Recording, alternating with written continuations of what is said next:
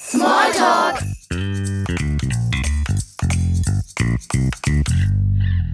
کریسمس تو زبان فارسی چی گفته میشه؟ به فارسی ما بهش میگیم میلاد مسیح ولی به اسم کریسمس یا نوئل هم صداش می‌کنیم آیا بخشی از دستان میلاد مسیح به زبان خودت واسه ما می‌تونی بخونی؟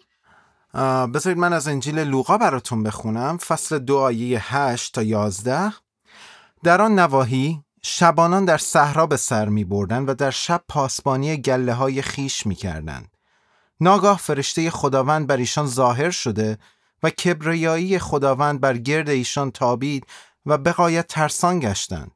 فرشته ایشان را گفت ما ترسید زیرا اینک بشارت خوشی عظیم به شما می دهم که برای جمعی قوم ها خواهد بود که امروز برای شما در شهر داوود نجات دهنده ای که مسیح خداوند باشد متولد شد در کدوم روز چشم می‌گیرید؟ تو اسلام کریسمس جشن گرفته نمیشه و واسه مسلمان این جشن مهم نیست ولی وقتی من مسیحی شدم این جشن واسه من مهم بود وقتی که مسیحی شدم کلیسا داشتیم و شب 25 دسامبر جشن می گرفتیم. بعدن که مسلمانای بیشتری مسیحی شدن دولت از این خوشش نیامد و کلیساها رو بست و به همون اجازه نمی‌داد که جشن بگیریم یا کلیسا داشته باشیم. ولی ما تو کلیسای زیرزمینیمون یا خونه کشیشمون همون 25 دسامبر رو جشن می گرفتیم و منم تو همون شب کریسمس بود که دستگیر شدم و زندانی شدم.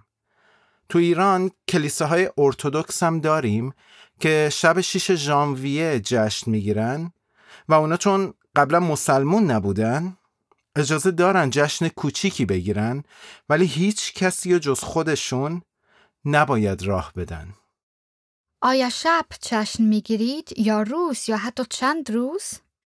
زمانی که هنوز کلیسا داشتیم 24م یه جشن فقط برای بچه ها داشتیم و 25 ژانویه هم جشن برای روز بزرگا بود.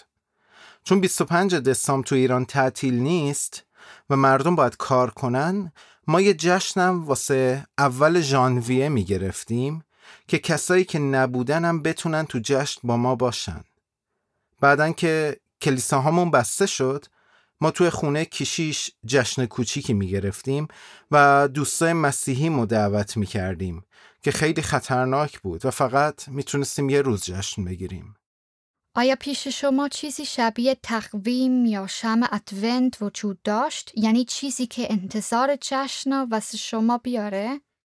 من شم ادونت رو تو سوئیس دیدم ولی می‌دونم واسه انتظار این روز کلیساهای سنتی تو ایران مثل کلیسای ارتودکس از حدود یک ماه قبل شروع به گرفتن روزه لبنیات و گوشت می‌کردن و چیزایی که این مواد داخلش بود و نمیخوردن تا روزی که کریسمس شروع بشه ما تو کلیسای زیرزمینیمون معمولا یک ماه قبلتر درخت کریسمس آماده می‌کردیم و تزئینش می‌کردیم ولی وقتی دستگیر شدیم حتی دیگه درخت کریسمسمون هم با خودشون بردن اینطوری خودمونم برای میلاد مسیح آماده می کردیم. تو خانواده ها تو شب میلاد مسیح چه غذاهایی خوردید؟ من جشن کریسمس رو با خانوادم نمی‌تونستم بگیرم چون واسهشون کریسمس مهم نبود اونا مسلمون بودن. من خونه کشیشم می‌رفتم و معمولا مسیحی ها غذاهای مختلفی رو درست می‌کردن و سعی می‌کردن بهترین غذایی که می‌تونن رو درست کنن. ولی یکی از مهمترین غذاها اسمش حلیم بود که با گندم نرم شده و مرغ زیادی درست می‌شد که وقتی که می‌خواستن اونو بخورن کمی تخم گشنیز همراه نمک یا شکر میریختن روش و میخوردن چه هدیه ای گرفتی که واسه تو خیلی جالب بود؟ من همون سال اول که رفته بودم کلیسا یه توپ هدیه گرفتم یه توپ کوچیک خیلی نرم و خوشگل که تا چند سال قبل که بیام سوئیس اون توپه رو داشتم و این توپه انقدر خوب بود که من هیچ وقت به هیچ کس ندادمش و همیشه نگهش داشتم و هر کس که می اومد خونمون باش بازی می‌کرد عاشقش می‌شد و من این توپه رو نگه داشتم و زمانی که یادم میاد توی جشن بود چون که خیلی خیلی خیلی زیاد بودیم و کادو خیلی نبود برای همه آدمایی که اونجا بودن ماها آدم بزرگا بودیم که اونجا بودیم بودیم و این کادوها رو گرفتن پرت کردن توی جمعیت و کلیسای بزرگی داشتیم و یکی از اون کادوها گیر من افتاد که توش همون توپ خوشگل بود زمانی که خواستم بیام سوئیس فراموش کردم که با خودم بیارمش ولی خیلی دوستش دارم تو چی بیشتر دوست داری؟ دوست داری هدیه بدی یا هدیه بگیری؟ خب من الان دیگه کوچولو نیستم. الان بیشتر دوست دارم بچه هایی که دوست دارم و دورو برم هستم بهشون کادو بدم. اینو خیلی دوست دارم وقتی می‌بینم که بچه ها خوشحال میشن. آیا شیرینی خاصی وجود داره که فقط برای کریسمس باشه؟ آره چند شیرینی مخصوص بود که قبل از کریسمس تهیهش می‌کردن که چند لایه بود و بین هر لایه رو گردو بادوم و پسته هایی که ریزش کرده بودن میریختن و یک کرم مخصوصی هم بود که روش میریختن و بعدا پودر قند روش میریختن که بتونن تزئینش کنن و ما بهش می‌گفتیم طبقه چون چند تا طبقه داشت.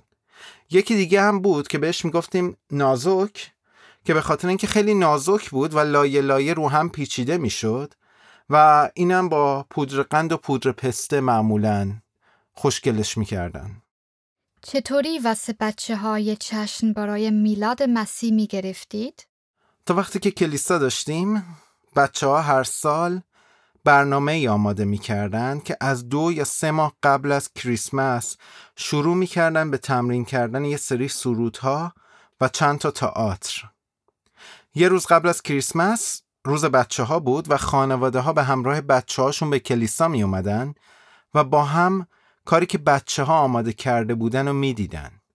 سرودهای خیلی قشنگی واسه میلاد مسیح آماده کرده بودن که با هم میخوندن و همچنین چند تا تئاتر آماده کرده بودن و بعدش هم بچه ها می اومدن و کادوهاشون رو از زیر درخت کریسمس بر می داشتن.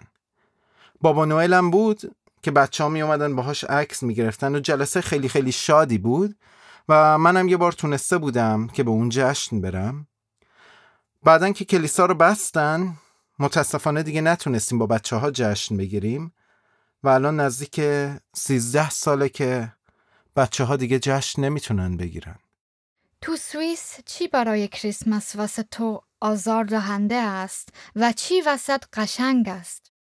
راستش چیزی واسه من اینجا آزار دهنده نیستش ولی دوست داشتم که مثل ایران این شب بزرگ و مهم رو با مسیحی توی کلیسا جشن بگیریم. چون من از این شب خاطرهای خیلی زیادی داشتم. یه چیزی که از اینجا خیلی خوشم میاد اینه که اروپا سردتر از ایرانه و تو موقع کریسمس خیلی وقتا برف هستش و ما توی ایران اجازه نداشتیم خیابونا رو چراغونی کنیم ولی اینجا دکوریشن های زیبایی توی شهر یا اطراف کلیساست و وقتی که برف میاد خیلی زیبا و دوست داشتنی هستش. رنگای شاد بچههایی که توی شهرها دارن برنامه اجرا می‌کنن و بازارهای کریسمسی که توی هر شهر است. و همه چیز خیلی خیلی قشنگه. کدوم رسم که تو ایران یاد گرفتی با خودت به سوئیس آوردی؟ چیزی که دوست دارم اینجا هم انجامش بدم اینه که دوستا یا فامیلامون رو دعوت کنم و این روز شاد و در کنار هم باشیم. معمولا ما سعی می‌کنیم که قبل از کریسمس خونه رو خوب تمیز کنیم و با دکوراسیون مختلف خونهمون رو قشنگ کنیم. لباس های جدیدمون رو بپوشیم و به خونه فامیلا یا دوستامون سر بزنیم. اگر یک روزی باز به ایران برگردی و اونجا زندگی می‌کنی کدوم رسم و از اینجا به اونجا می‌بری؟ آه سوال سختیه؟ اگه اجازه داشته باشم دوست دارم تو ایرانم شهر رو با دکوراسیون مختلف زیبا کنیم بتونیم باز برای بچه ها جشن بگیریم و بهشون هدیه بدیم اینکه تو خونه هامون دوباره درخت کریسمس داشته باشیم با کلی هدیه ممکنه است شم ادونت رو با خودم ببرم آیا تو یک سرود کریسمس علاقه ای داری که برامون بنوازی و بخونی؟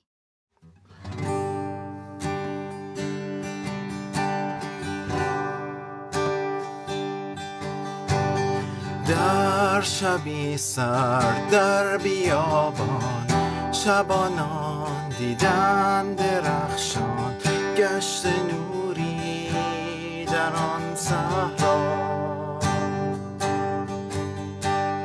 کبریایی خداوند ملائک ندا دهند مسیحا مولود گشته.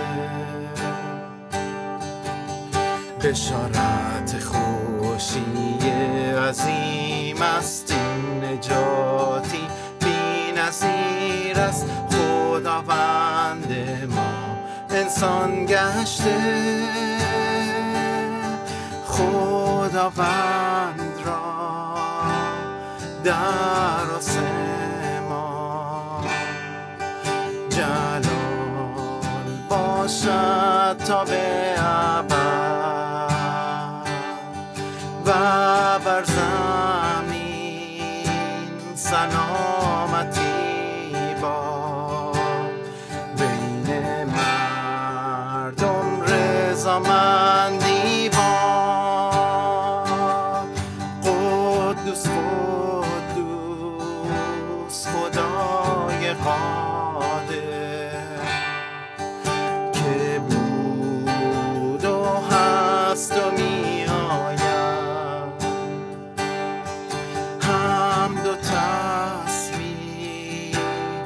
بر خداوند